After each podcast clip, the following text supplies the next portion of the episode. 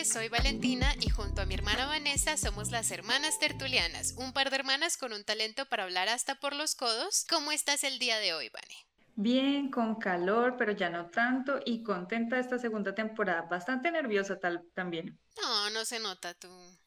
Nervios de acero. Entonces, el día de hoy acompáñanos de nuevo con su bebida favorita. Yo solamente tengo agua porque la vida es así, hay que hidratarse. Y el día de hoy les vamos a hablar de querer ser madre y todos los motivos por los que es mala idea. Eso suena aterrador un poco, no queremos tampoco metérnosle al rancho a nadie, entonces vamos a empezar con el clásico, el típico, el disclaimer. Entonces, en este disclaimer les vamos a decir que no les estamos diciendo qué necesitan hacer con su vida, no estamos diciendo que hay una respuesta verdadera de si es bueno ser madre o no es bueno ser madre, que sirva para todo el mundo. Hay muchas situaciones por las que varía y por las que tal vez quieran ser madre o no ser madre, y ambas opciones son muy respetables, pero sentimos, nos parece y queremos compartir que no todo el mundo está tan bien informado como debería con respecto a las implicaciones, complicaciones y cosas extrañas que pueden pasar con la maternidad y que es una decisión que necesita ser completamente informada, incluyendo las partes locas, raras, inusuales. Entonces, eso es lo que vamos a hablar el día de hoy. Esas partes que no son tan bonitas, porque claro, en el embarazo hay gente que eso se pone resplandeciente, fabulosa y hermosa, o hermose, no lo sé, pero hay otras cosas que mm, de pronto no nos dicen. Entonces también para mamás primerizas no queremos aterrorizarlas, solamente son cositas que hay que tener en cuenta. ¿Cierto, Ana? De hecho, quería también hacer la advertencia, aunque es, hablamos de maternidad, los papás también pueden escuchar esta discusión. Es la idea es informarnos de todo.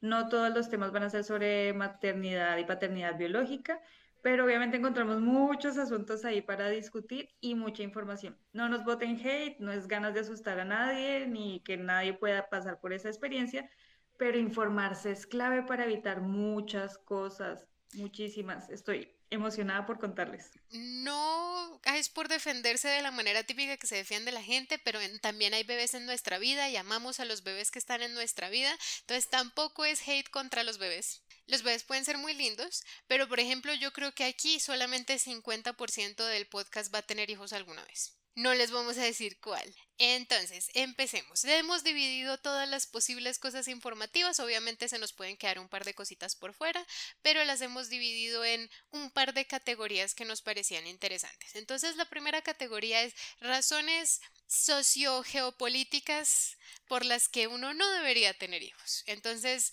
cuéntame, Vane, ¿con qué quieres empezar? Bueno, vamos a iniciar con razones económicas. Entonces, como eh, si ya han escuchado las temporadas ante, la temporada anterior, sabrán que soy colombiana, vivo en España, así que suelo traer ejemplos de los dos países, por si acaso. No me centré en los otros países porque fue difícil encontrar información, pero les cuento. ¿Cuánto cuesta tener a un bebé? ¿Cuánto cuesta mantener a un hijo? Pues la cómoda, la módica suma de 1.200 millones de pesos. No mentiras. Pero si hay un estudio que dice que los papás con mejores ingresos invierten alrededor de 1.200 millones de pesos desde los 0 hasta los 18 años entre todos los aspectos de la crianza. Educación, rutas, todos los cursos de inglés, natación. Imagínense muchas cosas que uno desearía haber tenido de niño, de pronto quiere para sus hijos y que no siempre puede dárselas. Más o menos eso es lo que cuesta todo el paquete de lujo. En general, hablando de costos de, de, infancia, se dice más o menos que el primer año del el bebé y tener el kit básico necesario para un lugar seguro, para, que, para recibirlo, para que la mamá esté bien atendida en temas de salud, cuesta alrededor de unos 12 millones de pesos. Y el salario promedio en Colombia es de 1.151.000 pesos. Así que tener solo lo básico para arrancar ya equivale al 10.5% de un salario promedio en Colombia. 10 veces de tu salario para arrancar. Y ahí los costos van subiendo. No encontré porque todo el mundo estaba muy obsesionado con los 1.200 millones, que tal vez lo hará el 1% de la población, cuál es el promedio más generalizado en Colombia, así que les voy a dar el ejemplo de España. En España el, el ingreso promedio de las familias es de unos 35 mil euros al año. Suena bastante, pero si lo desglosamos son alrededor de 2.500 en 14 mesadas y pues hay familias monoparentales y familias por parejas, así que los salarios pueden ser mucho más bajitos. Y el costo de mantener a un hijo mensual, teniendo en cuenta que acá muchas cosas son gratuitas, es de 672 euros. Y uno diría, una cuarta parte del salario, los papás pueden hacerlo. Pues no. En el año pasado, Save the Children anunció que el 20% de las familias más pobres en España no pueden con la manutención de sus hijos. Así que hay exclusión, aunque el costo del hijo no suene tan costoso, tan costoso, perdón la redundancia tan costoso. A mí me parece que el dato que encontraste en Colombia, eso es como en, los aviones. Tú sabes como uno tiene turista, ejecutivo, primera clase, ajá, y que luego tienen como super mega flexi, que eso es como mm, te sentaste en el pasillo del avión prácticamente. Entonces, yo creo que ahí la cuestión es que, claro, 1.200 millones, creo que eso fue lo que dijiste, eh, es la versión primera clase o ejecutivo alto, pero ¿cuánto será lo mínimo con lo que una persona realmente puede mantener un hijo? Porque es que son experiencias muy diferentes y también son experiencias que marcan la inequidad desde la infancia, porque esas dos personas van a tener todo absolutamente diferente y muchas experiencias que, o sea, este es otro tema para otro día, pero ya que estamos aquí, eh, hay muchas personas que dicen como no, claro, es que es fácil armarse futuro y armarse una profesión porque solo tienes que escoger algo que te guste. Y claro, para una persona que probó que si le gustaba el badminton, eh, el fútbol, la música, las ciencias, que tuvo todas esas experiencias, puede que sí sea fácil decidir, pero si alguien tenía solamente la posibilidad de estudiar en un colegio distrital, que eso puede ser bueno o puede no ser tan bueno, eh, y luego por las tardes trabajar en una panadería ayudándole a la mamá, pues va a ser mucho más difícil que el espectro de posibilidades cuando vaya a escoger qué carrera va a hacer o cuál sería como entre comillas su talento. O sea, no, no tiene realmente una piscina, un, ¿cómo se llama eso? Una posibilidad, una lista de posibilidades de las cuales escoger, porque las experiencias también son muy limitadas. Sí, realmente hablando de inequidad, pues eh, en el estudio que ponía lo del inicio, el kit inicial dice que el promedio son 12 millones de pesos y en promedio en un mes podría ser arrancando un millón doscientos, pero los papás más exigentes un millón ochocientos y así va a, va a fluctuar mucho. En España los costos van aumentando y los costos más fuertes de los 0 a los 6 años son los relativos a la conciliación laboral, que es un concepto que yo vine a conocer estando acá. No sé si Vale lo conoces. No. La conciliación es el acuerdo en el que llegan las familias, el Estado, las instituciones y las empresas para que las personas, hombres y mujeres, puedan permanecer en el mercado laboral, tener una vida privada, dedicarse a sus hijos y tener tiempo de descanso. No hay vidas perfectas, es muy complejo equilibrar todas las responsabilidades de la vida, pero acá eh, desde las políticas y desde muchos movimientos se ha insistido en la conciliación laboral. Entonces, ¿qué pasa a los 0 a los 6 años? Las personas que regresan a la actividad laboral, por ejemplo, las mamás que estaban en licencia o los papás que son cuidadores principales, necesitan quien les cuide.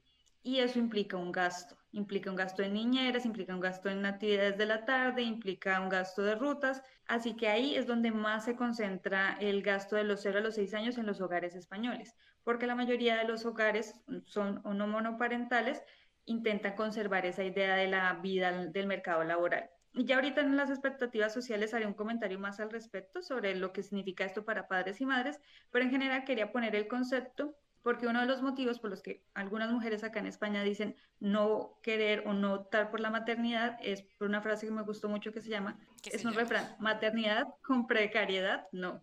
Y es cierto, o sea, ser madre pero no poder estar físicamente o no poder tener los ingresos para criar a tu hijo puede ser muy complejo y tal vez no sea una de las opciones de vida que alguien desee. Sí, definitivamente eso es algo que me ha hecho pensar dos, tres, cuarenta veces al respecto. Listo, entonces, empezando por ahí.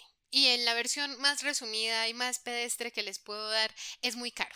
Es muy caro y no hay plata. Como diría mi madre, ¿de dónde flores si no hay jardín? Eso de que donde comen dos, comen tres y en cualquier casa, mm, o sea, sí puedes tener un hijo sin importar cuál es tu estado, estatus económico en este momento, pero sí dificulta mucho las posibilidades de atender las necesidades y diversos tipos de necesidades de los hijos, porque no solamente son las necesidades de, alimentación, refugio, eh, un lugar en donde quedarse, también hay otras necesidades emocionales, de diversificación, de entretenimiento, que pues es más difícil dependiendo de la cuestión económica. Yo creo que la situación ahí, la solución no es necesariamente solamente tenga hijos si tiene dinero, sino que debería haber una distribución más equitativa de los recursos para que todo el mundo pudiera darle un estándar mínimo de vida a sus hijos. Eh, bueno, estuve viendo un, reportaje sobre una experta en inclusión y igualdad de género acá en España y ella decía que parte importante de la conciliación laboral y familiar es el rol del padre en la familia, porque si el padre asume funciones de cuidado, no funciones de cuidado, si asume su rol como padre, va a ser más fácil distribuir esa carga y las dos personas van a poder generar un ingreso. Otra de las cosas que se cuestionan muchísimo son qué nos da el Estado. Y no es porque estemos diciendo, ay, nos tiene que mantener, pero hay educación gratuita, hay servicios de calidad gratuitos, todo eso implicará muchísimas cosas.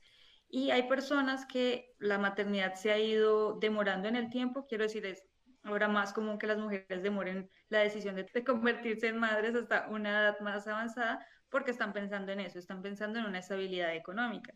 Así que sí es una limitante y a las personas que no, no es que no lo consideren, pero que están en condición de pobreza, en condición de exclusión social, nadie les prohíbe la maternidad, pero es bueno informarse sobre qué ayudas hay, sobre cuáles son los medios de apoyo, cómo te apoya tu comunidad, porque pues la maternidad no es sola. Yo creo que otra cosa que me estás mencionando del rol del padre, y no tanto por el rol del padre, sino una cosa que me gustaría señalar, es que las leyes laborales del país también hacen que dependa mucho si alguien realmente puede colaborar en el hogar.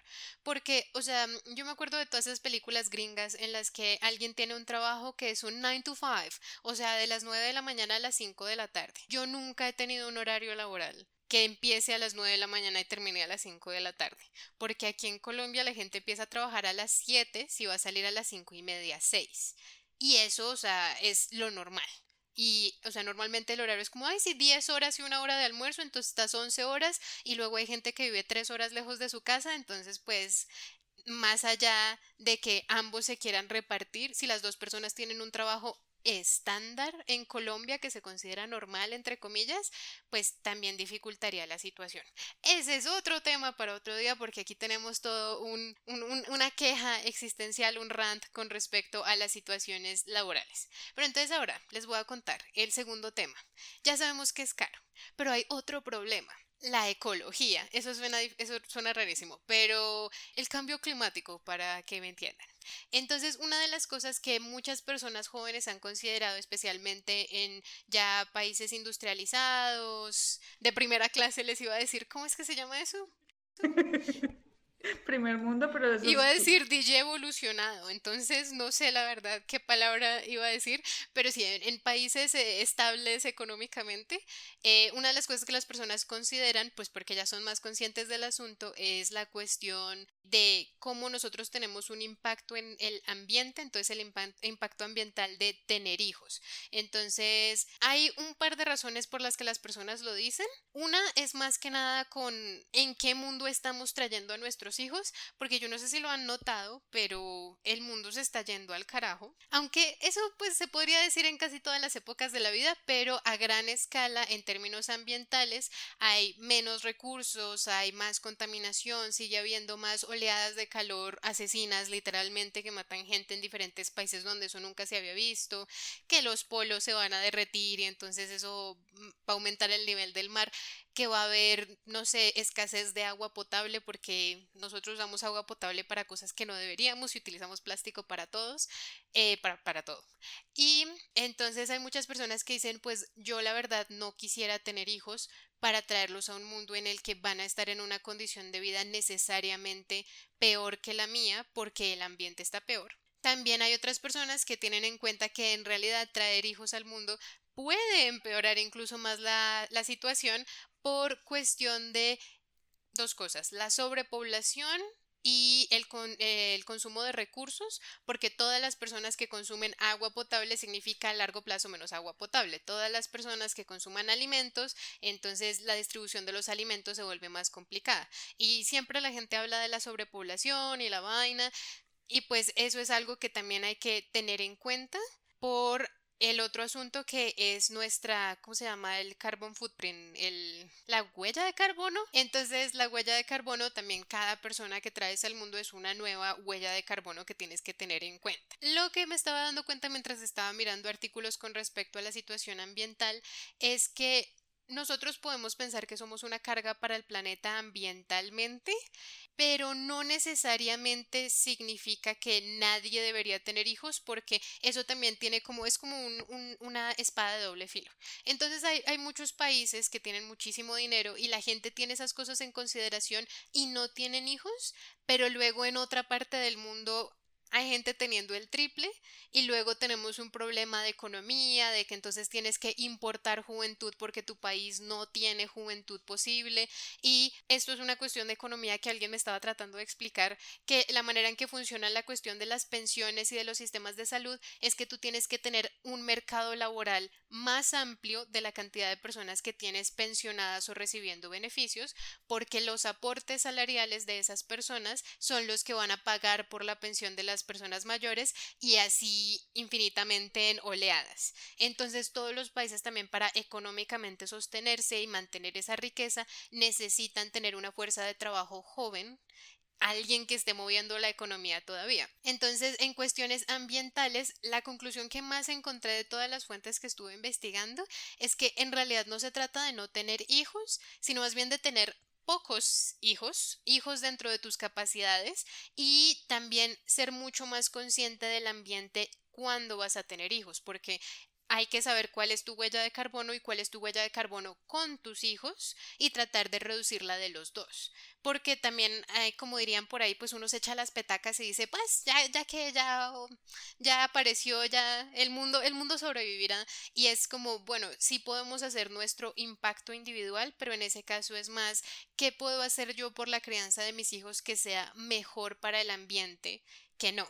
Entonces, por ejemplo, yo no lo haría y esa es una de las razones por las que yo no creo que vaya a tener hijos, pero los pañales reutilizables y lavables son muchísimo más eh, ambientalmente conscientes que los pañales desechables porque es mucho recurso para producirlos y pues eso no se puede reciclar. O sea, si alguien trata de reciclar un pañal usado, asústese, preocúpese. Entonces, ¿Qué, ¿Qué podemos hacer nosotros dentro de lo que estamos utilizando para la crianza de nuestros hijos para realmente no afectar tanto al ambiente? Entonces es otra de esas cosas que tenemos que tener en cuenta. Mi recomendación si alguien va a tener hijos es vuélvanse veganos, creen hijos veganos. Eso no significa que ya hasta ahí se acabó su responsabilidad con el ambiente, pero reduce una cantidad bastante razonable el uso de recursos y la huella de carbono. Pregunta que me genera los estudios y las conclusiones. Nadie está obligado a la adopción y los que quieran vivir la maternidad y la paternidad de forma biológica, libertad.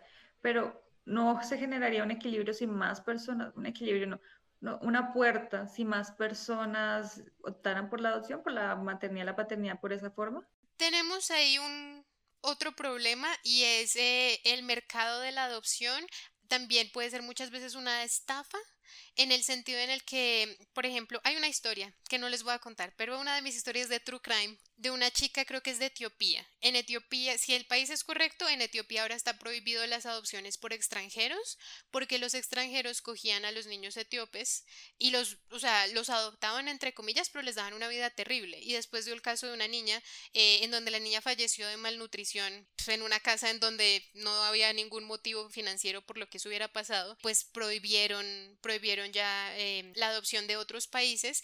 Y lo que pasa es que muchas personas, especialmente de Estados Unidos, pero pues eh, de otros países también, se sienten como que ellos pueden salvar a estas personas de, de estos países en vía de desarrollo y entonces se genera es una necesidad como de producir niños y luego llevárselos a otro lugar en donde no se les asegura que realmente vayan a tener una vida razonable. Entonces, la adopción sí es una buena idea, pero la adopción es mejor dentro de tu propio país o dentro de, tu, dentro de tu propia área, porque es que hay muchas complicaciones con cómo se trata a los niños y cómo se termina viendo a los niños como un producto cuando se importa literalmente un niño. Entonces mucha gente lo hace porque con eso se ahorra filas y muchos procesos complicados de adopción en su propio país, pero también hay que evaluar realmente de quién estás adoptando, por qué estás adoptando y qué clase de regulaciones tiene ese sistema de adopción. Porque si la adopción es una excelente idea en general, pero la manera, las, las consecuencias inesperadas que ha tenido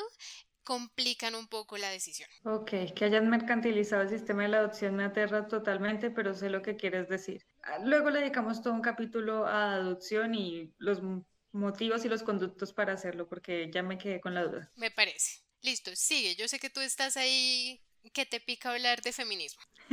Pues no necesariamente de feminismo, pero otro de los temas sociales que debemos considerar al momento de escoger o no la maternidad es definitivamente el rol de género.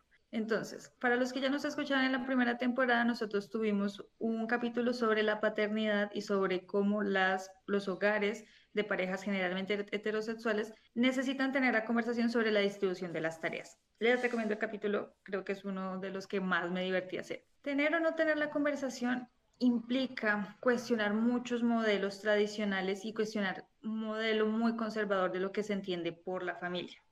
¿Qué pasa con la maternidad y por qué es diferente con la paternidad? Porque hay demasiadas expectativas en lo que una mamá debería ser. Una mamá debería ser sacrificada, una mamá debería olvidarse de sus necesidades, una mamá debería ser capaz de hacerlo todo, una mamá debe ser modelo de comportamiento. Y eso significa y tiene consecuencias tanto para la mamá como para la sociedad. Entonces, tópicos comunes, situaciones que hay que considerar antes de tener un hijo, pues, vayan a ser un hogar monoparental, bueno, no siempre se sabe, pero de pronto lo están escogiendo así, o vayan a tener un hijo en pareja y es que la mamá es la regañona y el papá es el divertido.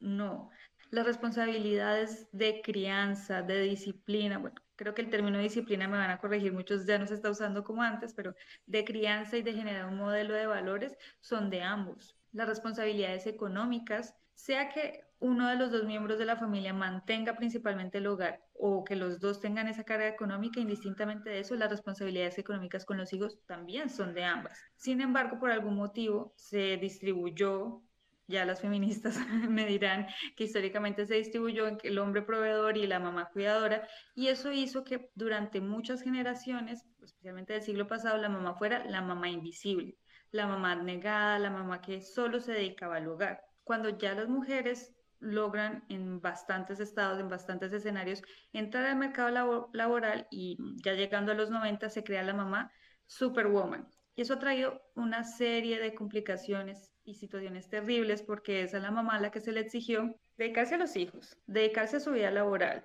tener un cuerpo espectacular, bueno, eso ya es más reciente, pero se le ha ido agregando, y estar feliz con eso. Y eso ha generado mucha frustración, ha generado mamás que se sienten, no defraudadas, pero se arrepienten de la decisión de ser mamás porque como mujeres las tratan como si solo pudieran dedicarse a ser mamás como si su vida laboral y todo el sacrificio de dejar la vida laboral no significara nada para ellas porque naturalmente se les tiene que dar bien ser mamás, como si no hubiera un proceso de aprendizaje cuando uno es mamá primeriza y tiene que aprender cómo son los cuidados del niño, como si el papá no pudiera aprender los mismos cuidados y no pudiera desempeñar las mismas categorías. Y eso se ha estado estudiando y conlleva una generación que no sé todos, yo sé que hay papás que han sido súper buenos y que han sido más conscientes, pero conlleva una generación de padres ausentes, porque emocionalmente están ausentes o porque físicamente abandonaron el hogar, que se ha demostrado, está 100% demostrado que en los hijos con padres ausentes hay problemas de abandono, problemas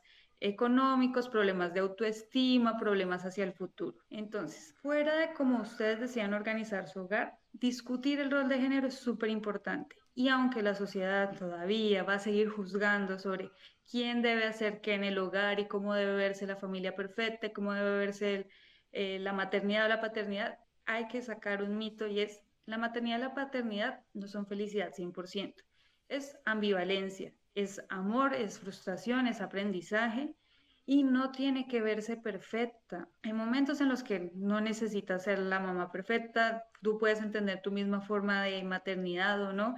Y las mujeres que no encajan en la maternidad tradicional de pronto están siendo oprimidas por modelos conservadores. Y no me refiero solo a comunidades o estados a los que no conocemos su cultura, pero que se nos dice que son muy opresores con las mujeres y que no hay derechos de las mujeres. No. En los países occidentales, en los países desarrollados, España, que es primer mundo, todavía los roles de quién baña al hijo, quién viste al hijo antes de ir al colegio, es de la mamá o es de una mujer en la casa.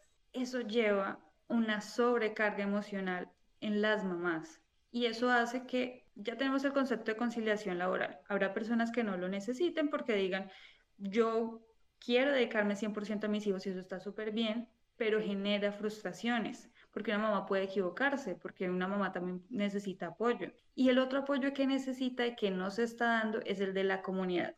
Las maternidades no pueden ser solitarias, quiero decir, los hijos no están solo ahí con la mamá o con el papá y el mundo se olvida de ellos. Las maternidades son también de la comunidad. ¿Cómo cuida la comunidad al hijo? ¿Cómo cuida el sistema de leyes al hijo? Porque en la mayoría de países las licencias de maternidad, y esto estoy parafraseando una entrevista que vi que se las voy a compartir en Twitter, porque en la mayoría de países las licencias de maternidad y de paternidad son de tiempos diferentes. ¿Por qué no se le da la opción? Porque los hombres no pelean por tener una licencia de paternidad más larga. Entonces, aunque en el papel tenemos los mismos derechos en la mayoría de estados, tenemos las mismas libertades, todavía culturalmente existe un rol y una presión de género muy diferente y eso es algo que no solo hay que considerar antes de tomar la decisión, sino que si están en un hogar que no es monoparental, sería muy recomendable, yo lo aconsejaría, discutan antes qué significa la maternidad y la paternidad para cada uno. Pues no discutir de pelear. Pregunta, no, sí, claro, yo te entiendo que discutir de hablar, decirlo, eh, establecer expectativas.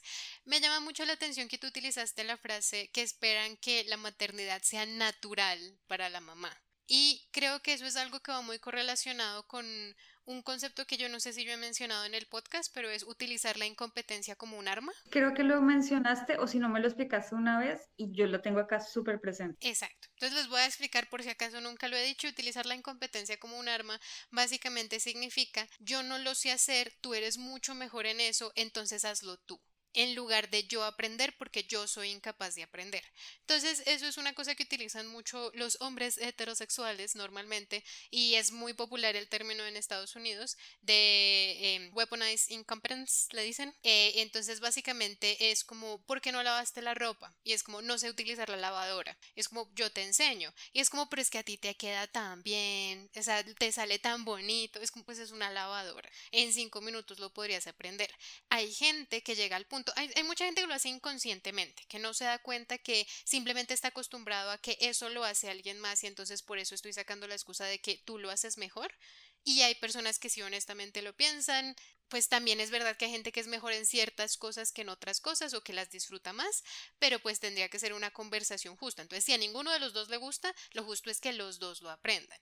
Porque la gente que lo hace conscientemente, que utiliza la incompetencia como un arma, llegan al punto de hacer algo mal y sabotearlo y hacerlo mal al menos una vez para convencer a la otra persona de que su incompetencia es tan alta que entonces la responsabilidad no puede ser de ellos. Y esa no debería ser la respuesta correcta. La respuesta correcta, utilizar la incompetencia como un arma, es básicamente enseñarle y enseñarle o tener consecuencias realistas para las acciones. Es como, pues si no vas a aprender, yo no voy a lavar tu ropa porque ya establecimos que esa tampoco es mi expectativa y no es mi responsabilidad que tú, un adulto, tenga ropa limpia. Entonces, eso es otra de las cosas que hay que tener en cuenta. Y otra cosa que me acordaron eh, que me acordaste, Vanessa, con tus bellas frases, es que mm, las expectativas para los hombres en términos sociales en las relaciones son muy bajitas. O sea, la barra de la expectativa está en el piso.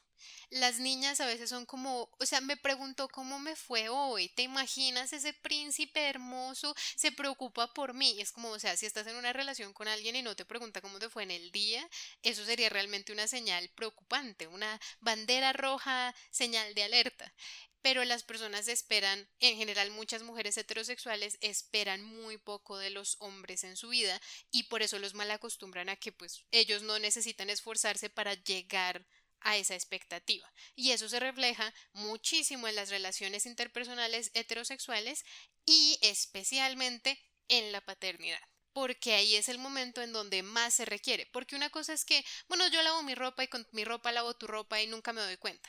Y otra cosa es, hoy tuve que cambiar 16 pañales y tú no cambiaste ninguno. y tú miraste fútbol mientras yo estaba cambiando 16 pañales. Y entonces empieza a resaltar, pero es algo que ya se puede notar desde antes de tener hijos y que yo recomendaría pregúntese, cuestione, recapacite antes de tenerlos. De hecho, me hiciste acordar una, una compañerita de alguno de los estudios que me dijo, estamos por casarnos y yo quería tener hijos y él también, pero me di cuenta que él actuaba como otro niño, entonces decidí cancelar toda la boda y todo porque iba a ser muy pesado, iba a ser muy pesado que él actuara así y yo además encargarme de un hijo. Entonces, por eso les decía el estereotipo del papá divertido, el papá súper bien, qué rico que quieran jugar con sus hijos, qué rico que quieran disfrutarlos de esa forma, pero no pueden ser solo eso. No pueden estar jugando y olvidarse de alimentarlo o cambiarlo o llevarlo al colegio. Hay muchas situaciones. De hecho, creo que en la entrevista que les voy a compartir, prometo compartirla mañana, viernes, o sea, después de la transmisión, no después del podcast. Mañana viernes. Ay, mañana sábado. Decía la, eh, creo que es periodista o fotógrafa, que hay estudios que demuestran que la oxitocina, creo, creo que es la hormona de la felicidad, ¿me puedes confirmar? Mm, oxitocina, no me acuerdo si era... Bueno, pero la respuesta biológica de las mamás cuando cuidan a los hijos que las llena de tanta energía, las llena de felicidad, es la misma en el cerebro de los hombres. Entonces, aprendiendo y disfrutando con sus hijos. No nos crean los nombres de las hormonas, pero el estudio sí, lo podemos buscar y después se los comparto, pero sí, no hay excusas tampoco biológicas para el tema. Hablando de biología, esa es nuestra siguiente categoría para hablar el día de hoy de temas, cosas para cuestionarse antes de tener hijos.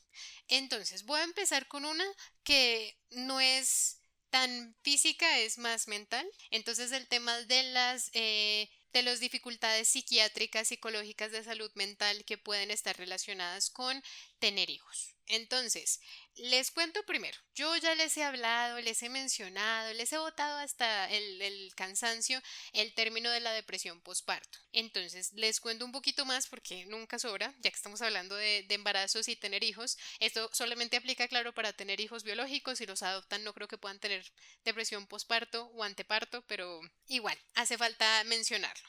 Entonces, ¿qué pasa con la depresión postparto? Es súper normal y puede tener consecuencias súper terribles y la gente no se da cuenta de eso. Entonces, ¿qué pasa?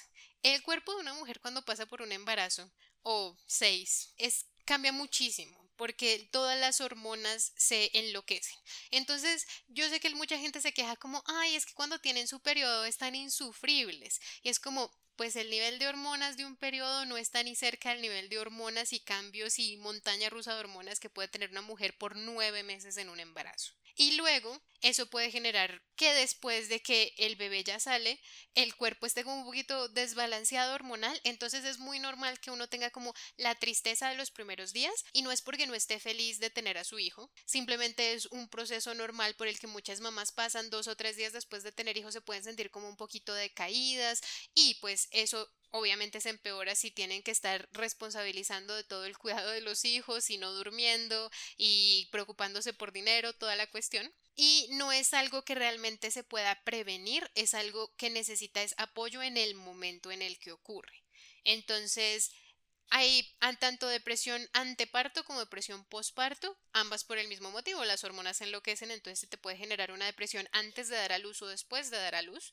Y lo importante es ser muy consciente de que no hay vergüenza en tener depresión posparto o anteparto. No les quita que estén felices de ser madres si, si su decisión fue tener hijos simplemente es algo que también necesitan y que necesitan estar igual de conscientes, no se pueden poner de lado porque muchas mamás que tienen depresión postparto pueden llegar incluso a pues pensar en quitarse la vida. Entonces, o en casos más extremos, no solo quitarse la vida a ellas mismas, sino también al bebé. Y eso normalmente pasa más que nada con mamás que están completamente solas con el cuidado de sus hijos y con depresión posparto, porque es una depresión mayor, o sea, no es que estén un poquito tristes, es que les dio un episodio depresivo severo que hay que tener en cuenta. Entonces, en este no les voy a decir que no tengan hijos solo porque la depresión postparto existe, les voy a decir tengan en cuenta que se tienen que cuidar también a ustedes y no se pueden dejar de lado cuando el niño venga, porque su salud mental no deja de ser importante solo porque también tengan que preocuparse de toda la salud de su vida. Entonces, idealmente que haya una red de apoyo para ayudar con la depresión postparto y pues hablar con profesionales de la salud si se llega a sentir como que la depresión ya es un poquito más que solo un poquito triste, necesitan, ese apoyo. También existe otra variación de la depresión postparto que es mucho menos común, pero pues también es importante que se sepa que existe y es la psicosis postparto. En la psicosis postparto no solamente tienes la típica depresión porque normalmente van combinadas, sino que además puedes tener alucinaciones, puedes tener paranoia o puedes tener pensamientos obsesivos sobre el bebé. Entonces yo en un caso muy trágico que les conté, porque yo me la paso escuchando casos trágicos, les hablé de alguien que tuvo psicosis postparto después de varios hijos y pues sí tomó acciones bastante terribles, pero en general hay que estar muy pendiente también de si hay cualquier señal de que estamos viendo o escuchando cosas que otras personas no ven, no es de esconderse, no es que ay me estoy enloqueciendo, no. Puede ser psicosis postparto, que es un algo más extraño, pero también natural parte del proceso de dar a luz. O sea, literalmente el embarazo te puede revolver todo lo que tú pensabas que tenías normal. Pues ya, te, te, te el mundo de cabeza. También, otras cosas. Eh, condiciones preexistentes de salud mental pueden empeorar con un embarazo, especialmente con un embarazo no planeado, porque pues si tú ya eres una persona, no sé, ansiosa o depresiva y tienes que estar ahora pensando en estas cosas, pues es algo que probablemente salud, es algo que probablemente va a empeorar en el momento en que tengas que encargarte del bebé. Entonces, yo consideraría si alguien ya tiene una condición preexistente, trastorno bipolar, depresión, ansiedad, etc., saber cómo interactúa eso con el embarazo y estar preparado para confrontarlo porque es posible que empeore. No necesariamente siempre va a empeorar, pero pues es bastante común. Y también hay depresión y ansiedad que se generan durante el embarazo. Entonces, alrededor de 20% de las mujeres que pasan por embarazo sufren depresión eh, y ansiedad durante el embarazo, hayan o no hayan tenido depresión o ansiedad antes. Entonces es algo que puede llegar a pasar y es un momento en el que la gente dice, ay, yo debería estar feliz y es como, no, eso es lo importante, que no pienses que deberías estar feliz.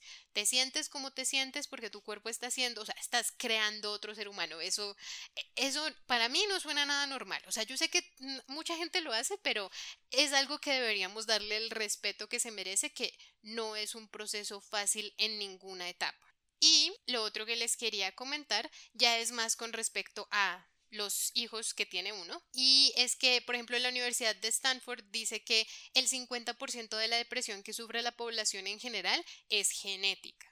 Y el otro 50%, eh, pues ya es más como de cosas que te han pasado en la vida, entonces terminas sintiendo cositas, sintiendo cositas. Pero eh, sí hay que tener en cuenta y hay que ser muy responsables en saber y ser consciente de dónde está mi salud mental y qué posibilidad hay de que mis hijos también tengan que pasar por lo mismo. Eh, la manera más fácil de saber si una enfermedad mental, pues no una enfermedad mental, pero una dificultad como por ejemplo la depresión es heredado, es porque normalmente tiene su inicio antes de los 20 años, después de eso normalmente es más una respuesta al trauma. Y con esto yo no les estoy diciendo, si usted tiene depresión no tenga hijos, si tiene tal cosa no tenga hijos, porque, o sea, hay gente que sufre esquizofrenia, la esquizofrenia es genética, no necesariamente significa que, pues no, ya hasta aquí se acabó tu linaje y prohibido tener hijos. Lo que yo creo que es una pregunta que hay que hacerse antes de tenerlos es, yo estoy lo suficientemente bien para cuidar de mí misma, de mi salud mental como yo sé que es, y la de mi hijo esté o no esté bien su salud mental, porque entonces son dos mentes de las que hay que, hay que cuidar y hay que ser consciente de si yo sí puedo hacer eso. Y también es si mi hijo tiene mi mismo problema de salud, salud mental, yo cómo los puedo ayudar cuando estén creciendo. Porque es que no, no es ya nació y vamos a ver qué pasó, si salió mal, pues salió mal, eso es como el primer pancake, no. Hay que saber si yo sé que, por ejemplo, yo tengo bipolaridad trastorno bipolar y sé que es una posibilidad de que mis hijos tengan eso, estoy dispuesto a hacer el esfuerzo de cuidarnos a los dos sin dejar a ninguno de los dos de lado. Esa es la pregunta que yo invitaría que se hagan antes de antes de. Bueno, esa y muchas otras preguntas. Nuevamente creo que esta va a ser una parte reiterativa en este, en este video, en este podcast. Red de apoyo. ¿Qué red de apoyo hay? ¿Cuáles son los mecanismos? Hay que imaginarse, no que va a pasar lo peor, como es que dice la frase, hay que esperar lo mejor, pero prepararse para lo peor. Así que todo hay que tenerlo en cuenta. Y ahora, siguiendo con los temas biológicos, vamos a una parte muy interesante, desgarradora, si quieren decir. Ese es el peor chiste que he escuchado hoy. Ok, humor de, humor de tía. Soy tía oficialmente, así que puedo hacer humor de tía. Entonces, vamos a la parte física de partos, nacimientos y cesáreas.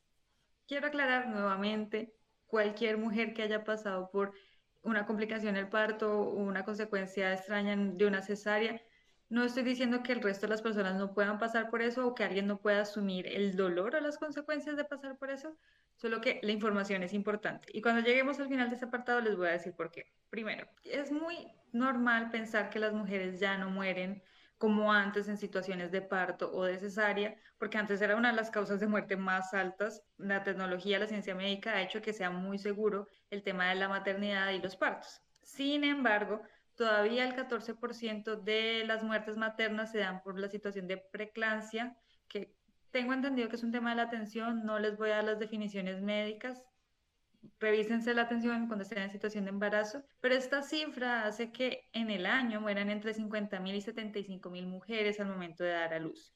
No es por asustar a nadie, pero las condiciones no son lo mismo en un sistema de salud que vas a ir a, a un médico o de pronto si escogiste una partera lo hiciste con muchísimo conocimiento a cuando no se tienen servicios de salud. Es súper diferente, así que no podemos juzgar la situación de la maternidad de otras personas muy importante tenerlo en cuenta. Antes de que sigas adelante, solamente les quiero comentar porque eh, yo he escuchado muchos casos, la preeclampsia, hay muchas personas que piensan que las complicaciones terminan durante el embarazo, pero también puede tener complicaciones a largo plazo. Entonces, eh, es algo que yo les recomendaría que averigüen mucho sobre la preeclampsia y cómo prevenir las complicaciones, porque es más común de lo que uno esperaría que se le suba la tensión y que pueda llegar a desarrollar otras cosas eh, que no, no se acaban cuando se da luz necesariamente, tanto como esas muertes que tú estabas mencionando, sino que además pueden tener otras consecuencias a largo plazo. Sigue. Sí, de hecho, eh, si se da durante el embarazo, en el momento del parto, también puede tener consecuencias en el bebé, entonces revísense la atención, sigan las indicaciones, investiguen. ¿Cómo tener al bebé? Deciden tenerlo biológicamente y está la opción de la cesárea, está la opción del parto natural. Bueno, leí en varias partes, la cesárea, aunque es una cirugía muy común, sigue siendo más riesgosa que un parto natural.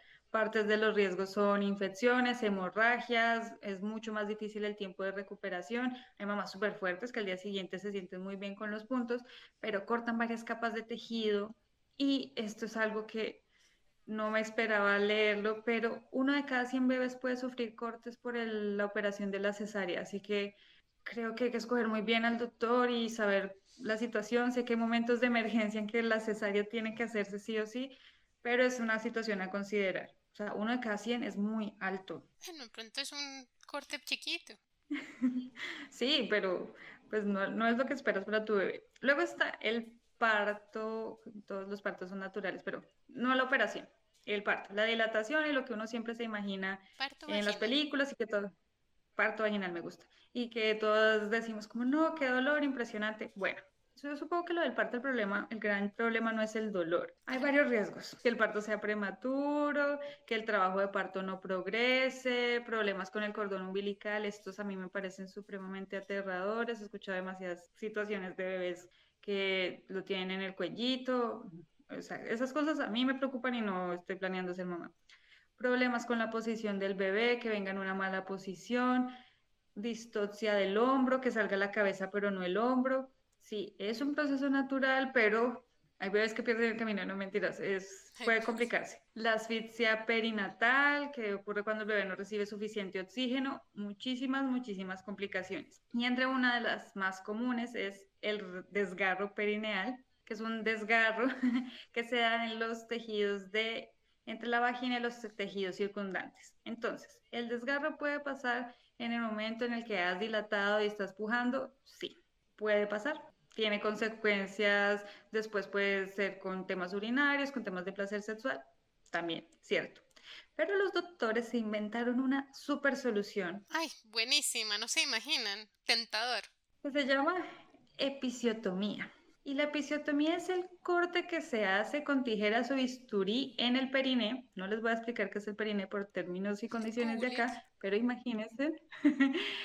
eh, durante el parto para facilitar la, la salida del bebé. Y dicen, dicen los médicos que esto evita los desgarros, que esto evita complicaciones, que esto hace más fácil la recuperación de la mujer, pero lo que pasa es que están cortando tejidos que sostienen sistema reproductor, urinario y digestivo. Y no lo cortan necesariamente en una forma que uno podría decir gráfica en línea recta. No, es hacia la nalguita y hay varios grados y varias posibilidades. Y ya desde 1994 hay estudios que dicen que todos esos supuestos beneficios no son ciertos o no están comprobados.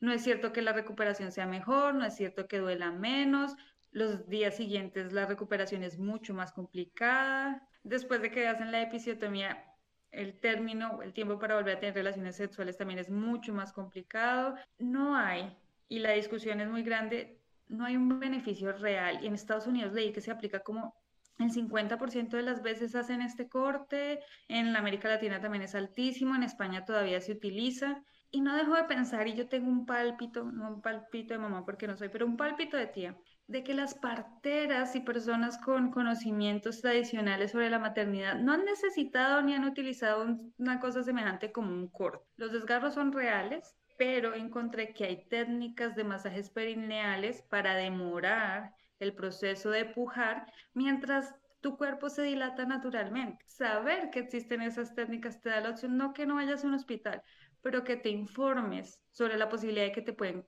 hacer una episostomía, y lo voy a decir un poco brusco, y decidir cuál es el mejor método para el método o la mejor opción para ti para el parto, porque es muy complejo, los riesgos existen, pero la solución un poco a lo acuchillado todo, me parece algo brusca y sabiendo que desde el 94 está la discusión científica en textos científicos sobre beneficios, es muy complejo. O sea, yo ya no les creo que eso sirva para algo. Yo tengo que decirles muchas cosas sobre cosas cinéticas que le pasan a las mujeres en el doctor, porque hay muchas cosas cinéticas.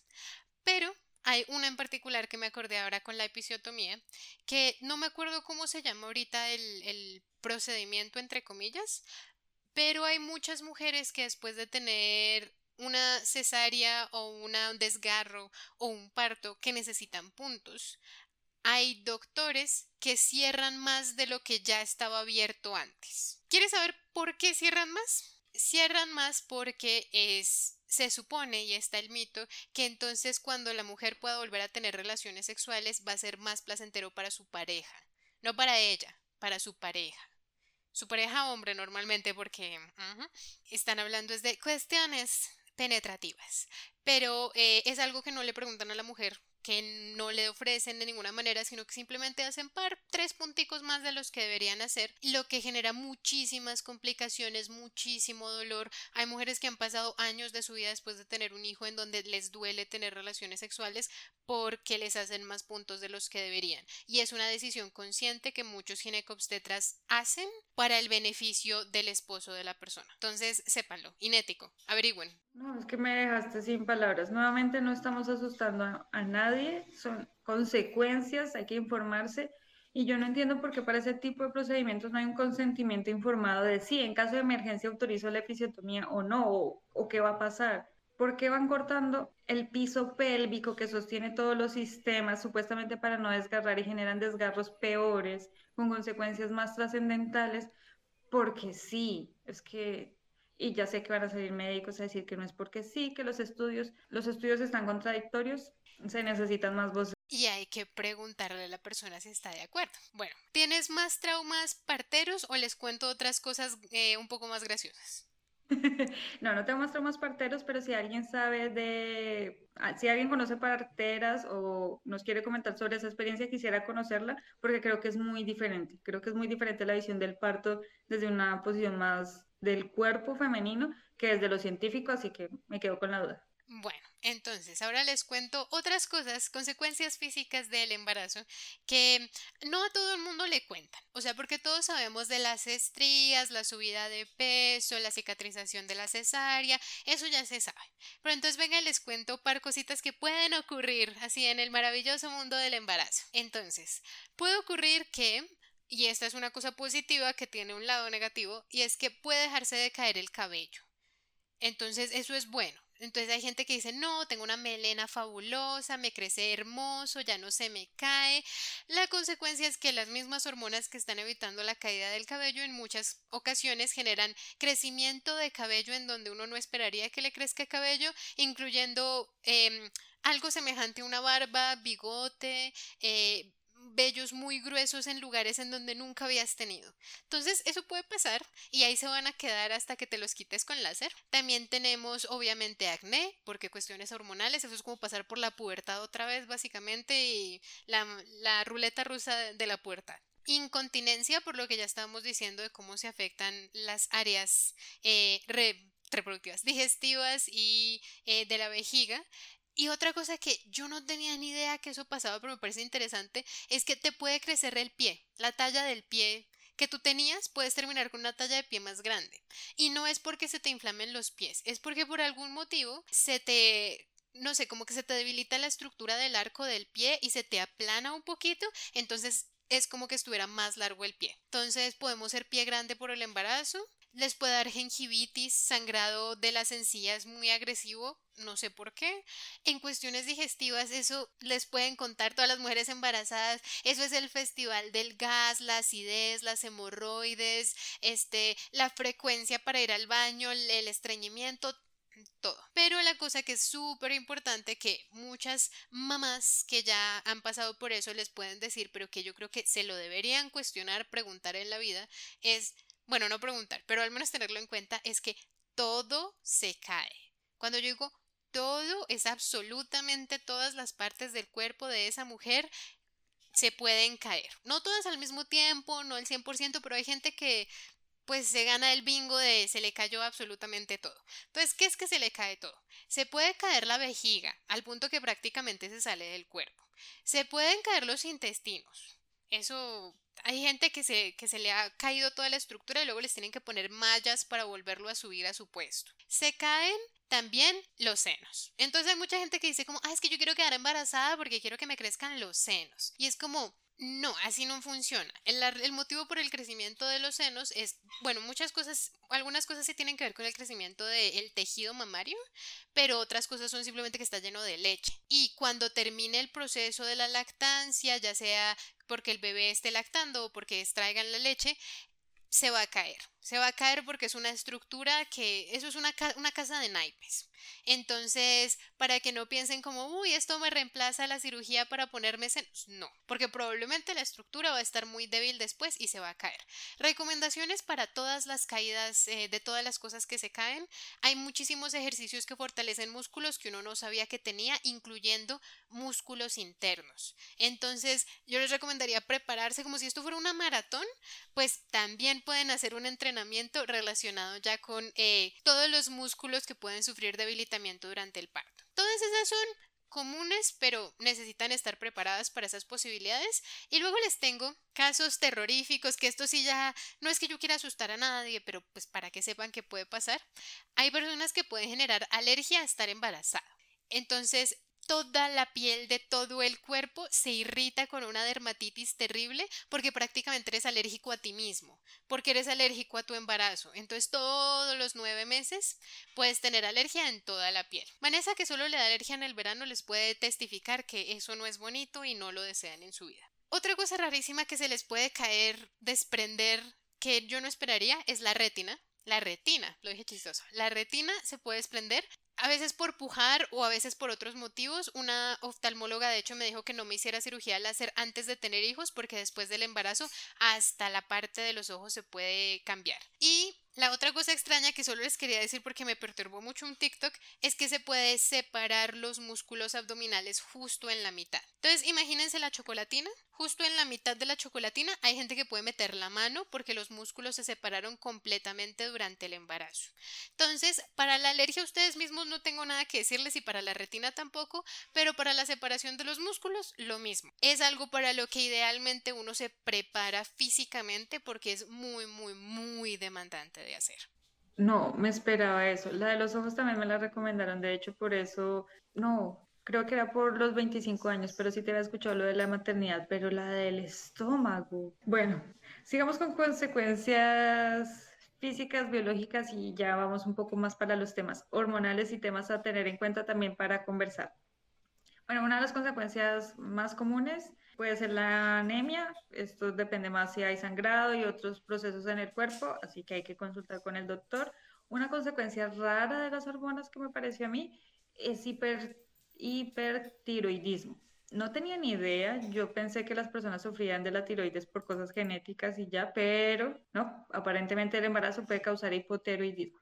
Pero no me voy a tener en eso porque voy a tener algo que me preocupa más mujeres del mundo. Sí, esto es para las mujeres. ¿Solo mujeres? Bueno, mujeres y personas gestantes, perdón por la exclusión, bien anotado ahí. Gracias.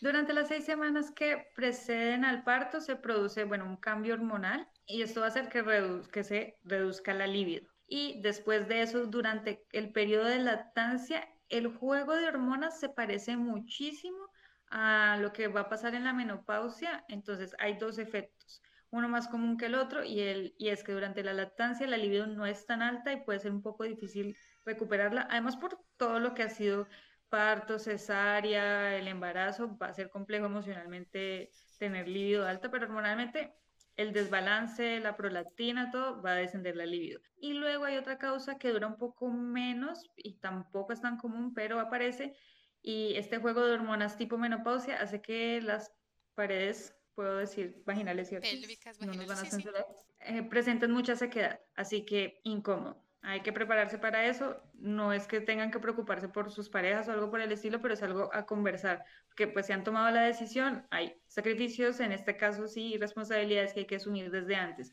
Es posible que tarde mucho más tiempo del esperado volver a una actividad sexual normal. También, y esto sí es algo que creo que ya me esperaba y muchas mujeres lo han dicho, es que mm, las paredes y la, vagina se ensanchan no regresa exactamente a su talla, por decirlo de alguna forma, y eso puede hacer más difícil que se alcance el orgasmo femenino, así que te ofrecen cirugías y reconstrucción, un montón de situaciones. No necesariamente va a ser imposible, pero a considerar la dinámica va a cambiar.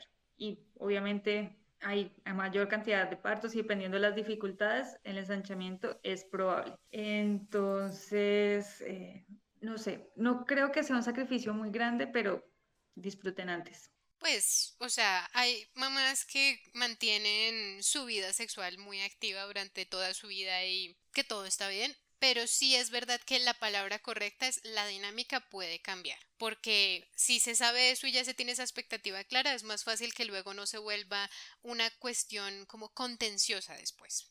Yo lo que les quiero decir, que también lo he aprendido en TikTok, TikTok me enseña muchas cosas de la experiencia de otras personas que yo no me esperaría, y es que muchas personas no hablan lo suficiente con sus parejas. Y no me refiero solo a hablar como de sus valores, pero también deberían hablar de sus valores, sino que no se dan cuenta de cómo hacen las cosas porque asumen que ambos piensan lo mismo y asumen que van a estar de acuerdo. Y luego cuenta personas como, ay, sí, yo estaba súper enamorada, entonces me quedé embarazada y luego cuando tuve el hijo, entonces mi esposo me dejó botada en el hospital que porque le daba asco los partos. Y es como, nunca lo hablaron, nunca pensaron que tal vez era medianamente importante preguntarse qué era la expectativa de cada uno con respecto a ese día.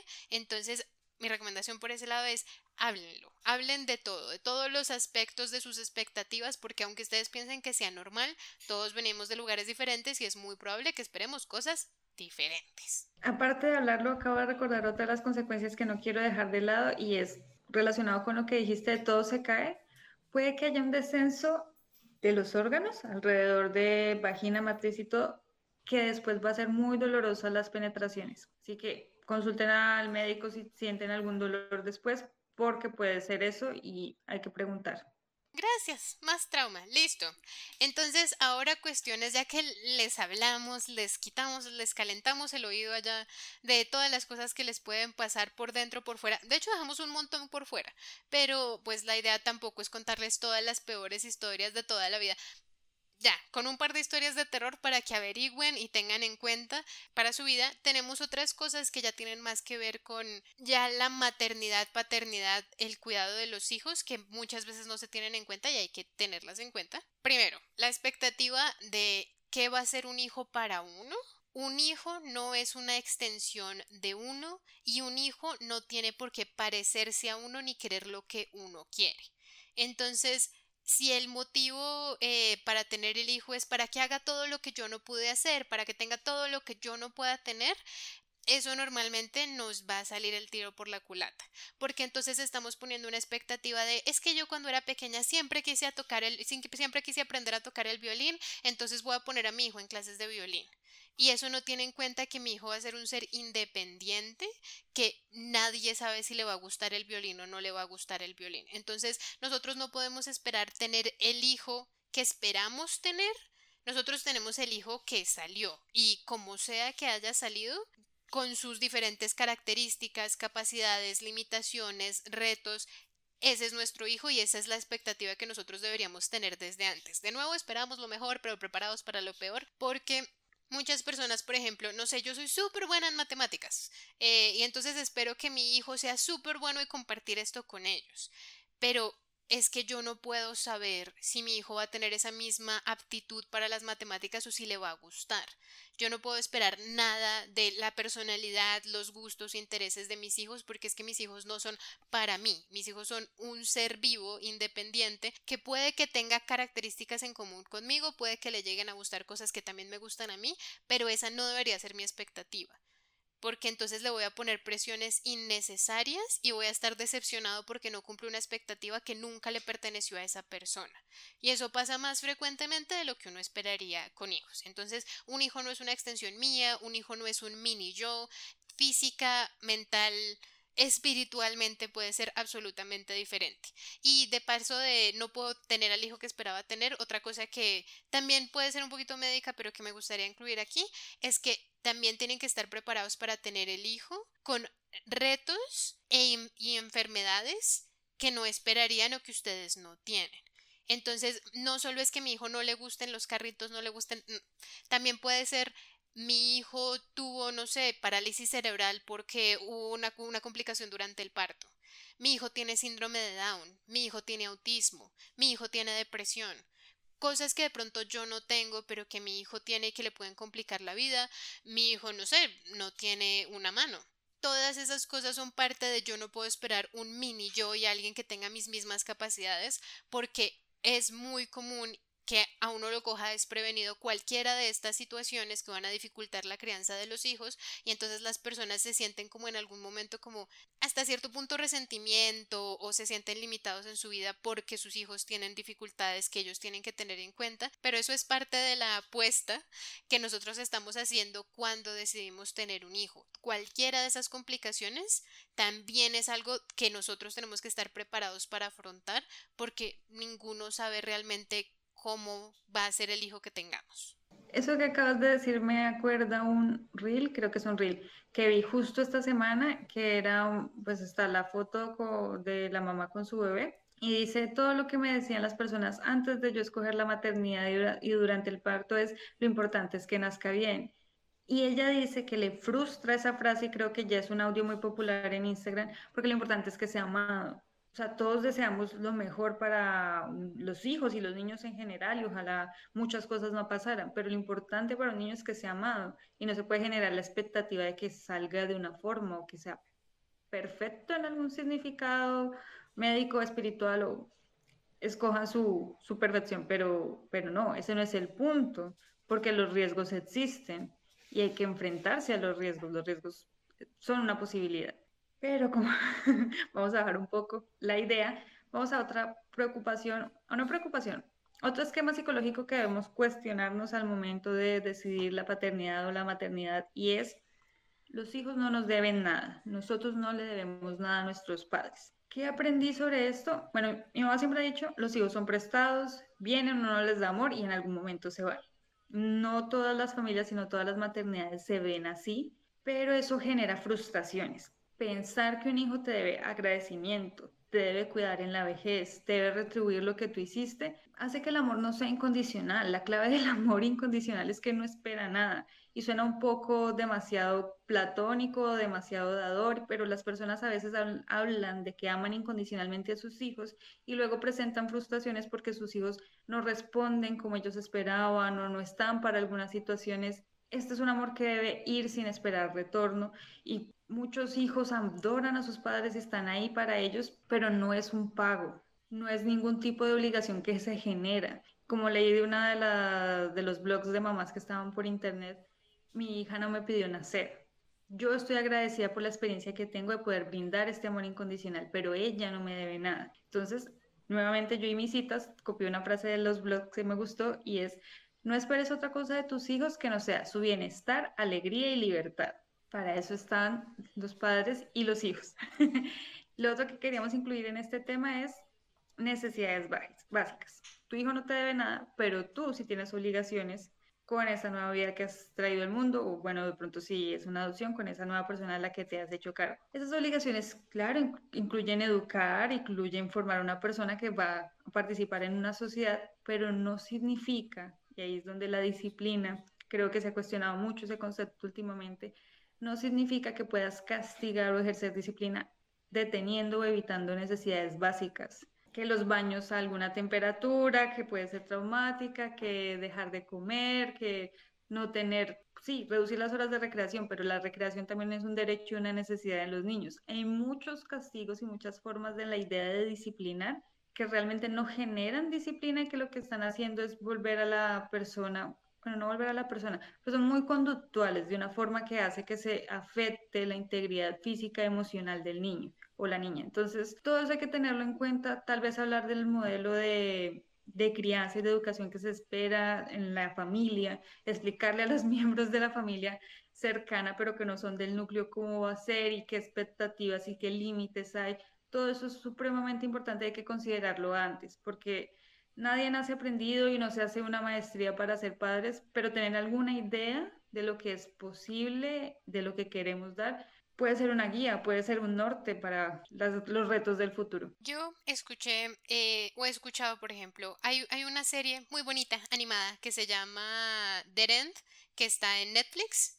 Eh, es una caricatura, pero pues no es, no es tan para niños. Eh, el protagonista es un hombre transgénero que se va de su casa porque aunque sus papás lo aceptan, no, o sea, no lo defienden o no tratan de corregir a la abuela que pues tiene unas ideas un poco retrógradas sobre la situación y termina pasando muchas cosas porque se mudan parque de atracciones y la historia en general es, solo, es sobre otra cosa pero el protagonista sí tiene como ese plotline ahí eh, y una de las cosas que le dice el papá eh, en uno de los capítulos más tardíos es ¿qué más quieres? Ya te dimos todo, te dimos comida, te dimos techo, te aceptamos y él dice aceptarme y alimentarme es lo mínimo porque esa es la, ese es lo mínimo que ustedes es su responsabilidad porque decidieron tenerme a mí. Y eso es algo que me parece que también hace parte de lo que tenemos que tener en cuenta y es nosotros si tomamos esa decisión les debemos mucho más que solo las necesidades básicas, les debemos también atender sus necesidades emocionales. Aceptarlos como sea que sean es lo mínimo que debemos hacer ya después podemos fomentar y involucrarnos y conocer más y tratar de, ser muy cercanos con ellos, pero la aceptación tampoco es algo que el niño no tiene por qué estar agradecido porque lo acepten, porque eso también es parte de una necesidad emocional que se tiene que cumplir. Entonces hay que, hay que tener en cuenta que ese, ese, esa relación sí es un poquito unilateral en sentido de responsabilidades. Yo le debo mucho a mis hijos, bueno, mis hijos imaginarios, o sea, retóricos, pero mis hijos a mí no me deben nada. De hecho hay muchas personas que ya se lo han tomado un poco más al extremo en el argumento de, por ejemplo, eh, de los abortos, de imagínate que tus papás te hubieran abortado. Y hay mucha gente que dice, pues sí, o sea, ojalá lo hubieran hecho porque esto es muy difícil y yo no podía hacerlo. Y pues ya lo toman más en es un chiste, pero me parece que el principio está ahí la persona se le tienen que dar las herramientas para confrontar una vida que no decidió tener. Entonces hay que tener en cuenta que sí, dar la vida es un regalo en cierto sentido, pero conlleva muchísimas otras cosas para poder hacer, o sea, como el seguimiento de ese regalo es todo lo demás que nosotros le debemos, porque simplemente traerlos no, no, no completa la tarea, es el inicio. Eso es como las películas románticas. Empezar una relación no es el final feliz de una vida, es el inicio de una vida feliz. Entonces, cuando uno trae hijos, dar a luz o adoptarlos o traerlos a nuestras vidas es el inicio, no el final de nada. Hasta ahora ahí firmamos el contrato de, de aquí en adelante. Listo, y les tengo otra cosa que también va con ese resto de responsabilidades. Y es que nosotros también tenemos responsabilidades psicológicas. Entonces eso va muy de lado con las necesidades emocionales. Yo siempre voto por ahí que los niños se traumatizan con cualquier cosa. La gente muchas veces no entiende el trauma y piensan que el trauma solamente se genera por cuestiones así súper terribles que te pasan, pero el trauma realmente es una cosa muy cotidiana. Todas las personas tienen trauma, otras personas, pues unas más, más traumáticas que otras, les han pasado cosas más terribles, obviamente estar por ejemplo en las Torres Gemelas cuando se cayeron es una cuestión específica, que no sé, estabas en un avión que se estrelló. Hay cosas que todos podemos establecer que son particularmente traumáticas y por eso te pueden dar, por ejemplo, síndrome de estrés postraumático. Y eso ya es otro nivel. Pero en general en la vida no hay que estigmatizar la palabra trauma porque todos tenemos traumas y es verdad, los niños se traumatizan por todo. ¿Y eso qué significa? Que le dan un significado adicional y una carga mental hacia el futuro a ciertos conceptos y a ciertas acciones. Entonces, ya que es tan fácil traumatizar chinos, hay que tener en cuenta que nosotros tenemos una responsabilidad muy grande de tener la capacidad de lidiar con nuestra psyche, más allá de salud mental, como de que tenemos un trastorno en general de nuestra madurez emocional, nuestra inteligencia emocional, nuestras capacidades psicológicas para entender a otras personas y comunicarnos, tenemos que estar muy avanzados para poder encargarnos del psyche de alguien más porque los niños absorben todo, observan todo y a todo le asignan un significado. Entonces, en este caso yo recomendaría que no vayamos a ciegas a, a, lo de qué le decimos a los niños, cómo les hablamos, cómo los tratamos, qué expectativas les damos, porque tenemos la responsabilidad psicológica de cuidar el desarrollo de las ideas de ellos, la inteligencia emocional de ellos, todo lo de ellos. Y yo sé que muchos papás van a decir o han dicho en el pasado como, claro, todo el mundo piensa eso antes de tener hijos y luego cuando los tiene pues se da cuenta de que es muy difícil. Y yo entiendo que es muy difícil, no estoy diciendo que no, lo que yo estoy tratando de fomentar y esparcir en el mundo es la conciencia de tenerlo siempre presente y nunca quitarle la importancia que tiene. Claro, hay una pirámide de necesidades, todos sabemos, tenemos necesidades de refugio y la vaina, y luego entonces vamos subiendo más y más, y estas ya son necesidades más, entre comillas, especializadas, pero también deberían ser parte consciente de la mentalidad, los lineamientos, todo el paradigma que vamos a establecer nosotros si en algún momento decidimos ser padres. Sí, de hecho, escuchándote y un poco lo que les dije que iba a ser reiterativa por mi parte en este podcast, es la red de apoyo me preocupa una cantidad de noticias y movimientos que hay sobre el regreso de los castigos físicos en los colegios y esa es una de las cosas que me parece más frustrante de, la, de mi posible maternidad y de la maternidad de cualquier persona y es tu hijo también está en el mundo y se enfrenta a todas las complicaciones que hay. Es una gran responsabilidad tuya y absorber muchas cosas y la percepción mucho de lo que tú le das, pero el mundo también va a afectar eso y es algo que sale de, las manos, se sale de las manos de los papás y nadie los va a responsabilizar, por eso, pero como comunidad sí podemos afectar en las paternidades y maternidades de otras personas y en las nuevas generaciones y creo que eso deberíamos considerarlo. Incluso las personas que dicen definitivamente la maternidad no es para mí como individuo, colectivamente deberíamos considerarlo porque podríamos estar afectando de forma súper negativa un trabajo, aunque en los hogares se esté haciendo de forma más orientada o más positiva. Todos estamos en esto juntos. Yo, yo, yo voy a ser tu red de apoyo si en algún momento lo decides. Ya que yo en algún momento me vaya a meter en esta vaca loca, la verdad no lo sé. A mí de todo lo que hemos dicho, lo que más me frena son mis propias psiques y mi propia no sé si se acuerdan que yo había dicho que soy una paticera, una persona que se preocupa por todo. Sí, me preocupan muchas cosas. Yo me la imagino. Pero vamos a cerrar esto y bajar un poquito a un par de motivos que consideramos de pronto no son los mejores para tener hijos y optar por la maternidad o la paternidad. Más bien, no, o sea, yo, yo quiero reformular esa frase. Si estos son sus motivos para tener hijos, no los tengan. Ahí sí. Vale. es que yo quería plantear el primero como el de telenovela, el malvado, el de voy a retener a mi pareja si quedo embarazada, voy a recuperarlo y a quitársela si quedo embarazada. Vi muchas novelas y no voy a decir de qué países eran esas novelas, pero no eran colombianas. Y esto pasaba mucho y, no sé por qué a la mujer se le satanizaba y se decía que utilizaba la maternidad para eso.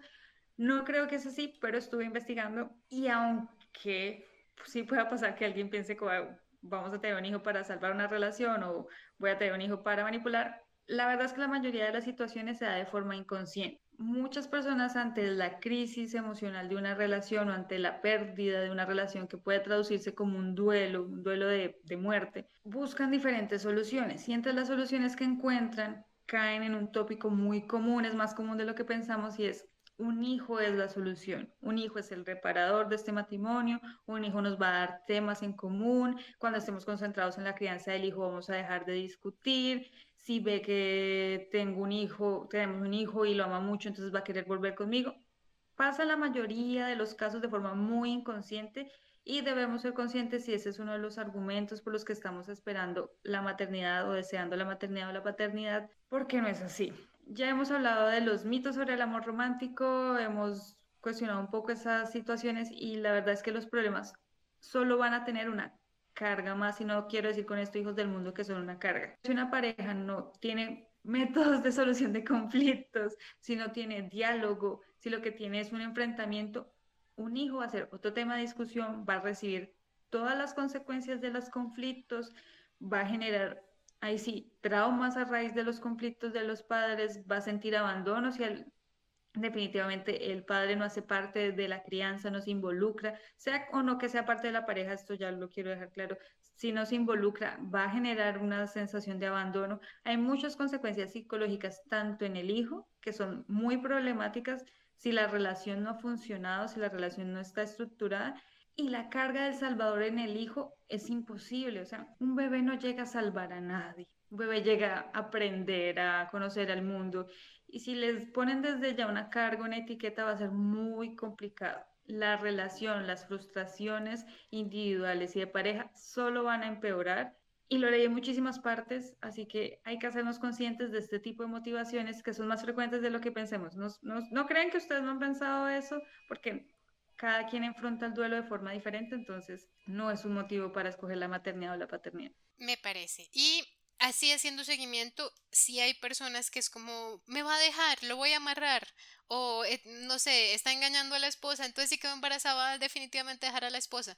Puede sonar muy telenovela, pero si en algún momento conocen a alguien que se le ocurra esas ideas como tan alegres, eh, por favor recuérdenle que ese es un muy mal motivo. Y también en cuestiones de complacer a la pareja, yo creo que hay que mencionar que no es un buen motivo tener un hijo porque tu pareja quiere tener un hijo porque es algo que no, o sea, no es como, ay, sí, es que de qué color vamos a pintar las paredes. O sea, eso puede ser un poquito irritante si no te gusta el color, lo vas a ver todos los días, pero pues es una pared, no pasa nada. Pero tener un hijo les va a cambiar la vida a ambos para siempre, jamás infinitamente, legal, económica, social, físicamente, a las dos personas para siempre. Entonces, si de algún motivo lo estamos haciendo porque mi pareja quiere, entonces yo quiero hacer como, entre comillas, el sacrificio por ellos, tampoco. Incluso si la relación es súper saludable, bonita, hermosa, se aman, se adoran y el, la única cosita, el detallito en el que no están de acuerdo es tener hijos, ninguno de los dos debería ceder realmente. Si alguien honestamente, de, pura honestidad, le dicen como todos los argumentos, se convence, empieza a tener más niños en su vida y dice, no, si definitivamente yo también quiero tener hijos, eso es otra conversación, pero si saben, son conscientes de que no quieren tener hijos y solo lo están haciendo porque tienen una relación feliz, les se están es realmente dañando la relación sin darse cuenta, porque aunque no lo piensen, van a resentir a su pareja, aunque resentir, si se dice así, sí, eh, aunque amen a su hijo eh, compartido, incluso si la relación sí perdura, es muy probable que no sea una experiencia equitativa y que desbalancee la relación y en muchos casos que al final terminen terminando la relación y pues ahora para siempre van a tener un hijo. Sí o sí, o sea, eso no es algo que se va. Entonces, para nada por complacer a alguien más, tiene que ser una decisión que los dos al 100% están seguros o al mismo nivel están completamente convencidos de que los dos quieren tener hijos. Otro motivo por el que no deberían tener hijos eh, es si lo que están buscando es encontrarle sentido o valor a su propia vida. Hay muchas formas de encontrarle valor a nuestra propia vida, pero nunca debería estar centrada en un principal objeto de, de, deseo, por decirlo así. Entonces, no puede ser, nosotros no podemos ver nuestra vida como si yo X, entonces feliz. Porque esa ecuación realmente no funciona, ni con una carrera, ni con una pareja, ni con un hijo. Porque es que ser feliz o estar feliz con nuestra vida, encontrarle valor y sentido, es una cuestión muy holística, que tiene muchos aspectos, muchas aristas, que tiene que incluir muchos aspectos de nuestra vida. Y si nuestra vida, digamos que entre comillas, se está derrumbando, entonces decimos, no, pues me amarro a X cosa o persona, le voy a estar haciendo daño a esa persona y probablemente yo no le voy a encontrar sentido a mi vida. Hay gente que dice, claro, mis hijos son mi vida entera. Y esa es una expresión muy bonita de, claro, me enfoco en que mis hijos estén felices, me preocupo por su bienestar, los consiento, los amo, los adoro, pero si en verdad son tu vida entera, pues ahí hay un problema porque al final no vas a estar satisfecho contigo mismo. Y lo mismo pasa antes de tener hijos. Si ya saben que no están satisfechos o satisfechas o satisfeches, no va a cambiar solamente porque se amarren ni a una carrera, ni a una pareja, ni en este caso a un hijo porque están generando es un lazo de dependencia en donde este es el único pilar de mi existencia y una estructura con un solo pilar, pues, ¿qué les voy a decir? Se puede caer más bien fácil. Entonces siempre deberíamos tratar de buscar el sentido y el valor de nuestra vida en varios pilares, en varios fundamentos. Entonces, sí, siempre han querido tener hijos y aparte tienen una red de apoyo y aparte tienen una meta personal que quieren lograr y pues tienen hijos, pues claro, les va a traer muchísima alegría y felicidad. Pero no puede ser, entre comillas, un salvavidas espiritual de con esta sí es. Si yo hago esto, ahora sí voy a ser feliz.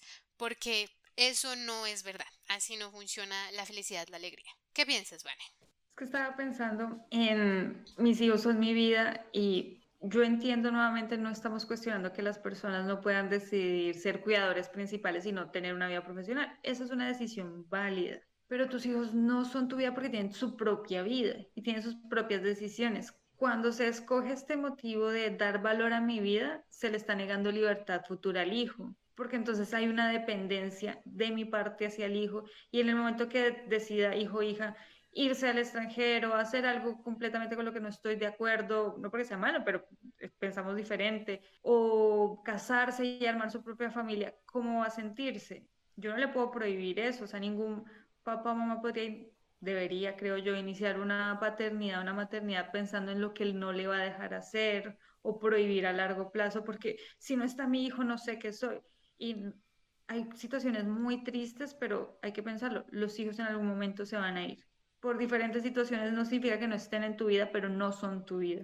Y si no se van, preocúpese. No mentiras, eh, hay situaciones en las que los hijos realmente no se van, pero también tiene que ser una decisión al 100% libre que ellos tomaron porque eso es lo que también ellos quieren. Eso también puede pasar, pero no es algo que nosotros podemos esperar de ellos. O sea, hay muchas situaciones muy diversas, pero aquí estamos hablando más que nada de expectativas. Entonces, les cuento nuestra conclusión, que yo creo que es muy transparente con todo lo que hemos dicho hasta el momento, y es que aunque este capítulo se llama Razones para no tener hijos, no estamos diciendo que realmente no queramos que nadie tenga hijos, porque de hecho, como les decía, yo creo que aquí la mitad de los miembros del podcast probablemente van a tener hijos, lo están considerando, es una posibilidad en algún momento de la vida, pero cualquiera de las dos decisiones que se tomen, ya sea tener hijos o no tener hijos tienen que ser habiendo considerado todas las posibilidades, todas las cosas negativas que conlleva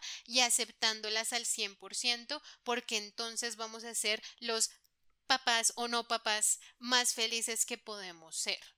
Nosotros tenemos que saber por qué queremos o no queremos tener hijos, qué posibilidades estoy cerrando, qué puertas estoy cerrando, qué ventanas estoy abriendo.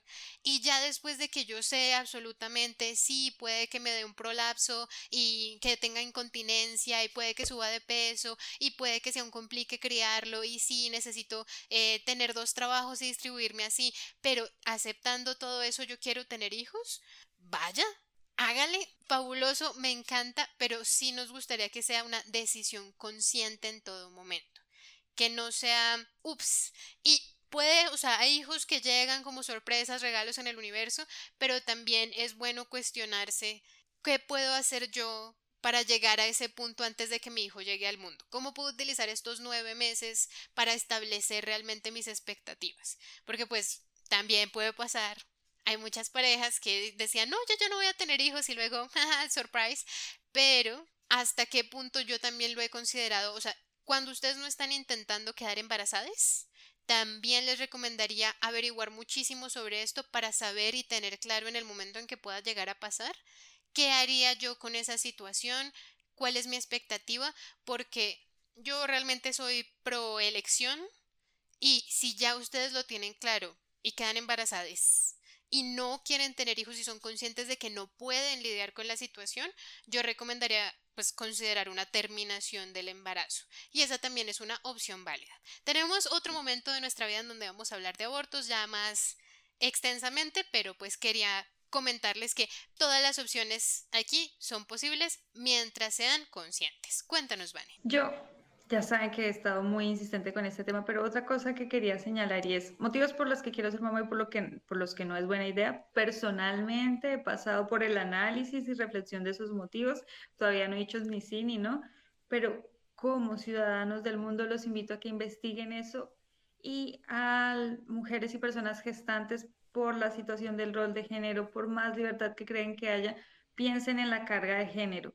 Así ustedes no vayan a tener hijos cuando juzgan a una mujer que es mamá soltera, cuando juzgan a una mujer que no parece la mamá que ustedes creen que debe ser, están aplicando demasiada carga que sobre los hombres, cuerpos masculinos no estarían aplicando. Entonces, considerémoslo. Como ciudadanos del mundo, sepamos qué significa tan solo el proceso de gestación, el proceso de crianza y todos los cambios que pueden presentarse, porque esa es una decisión es una decisión en libertad y juzgar a alguien que no quiere pasar por todas las infecciones, cortes, ataques, es muy cruel.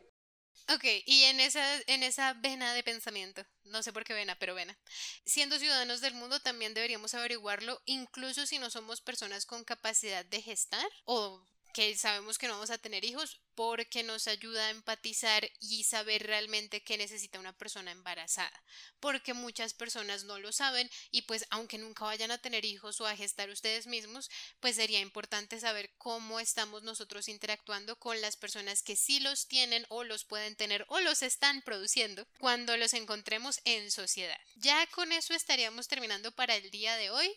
Queríamos invitar a Roberto, pero se nos acabó el presupuesto. Entonces, eh, para la versión de este podcast que aparece en Spotify, en este momento vamos a escuchar el proverbio de la semana.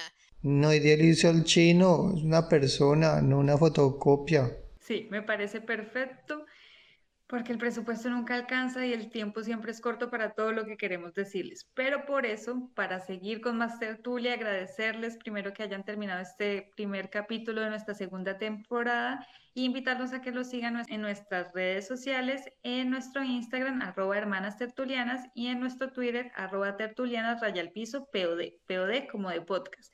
Pueden comentarnos, proponernos temas, preguntarnos, incluso cuestionar los argumentos que hemos dicho acá. La próxima semana en nuestra super telenovela vamos a hablar de relaciones parasociales. Uh, eso suena paranormal, pero no lo es.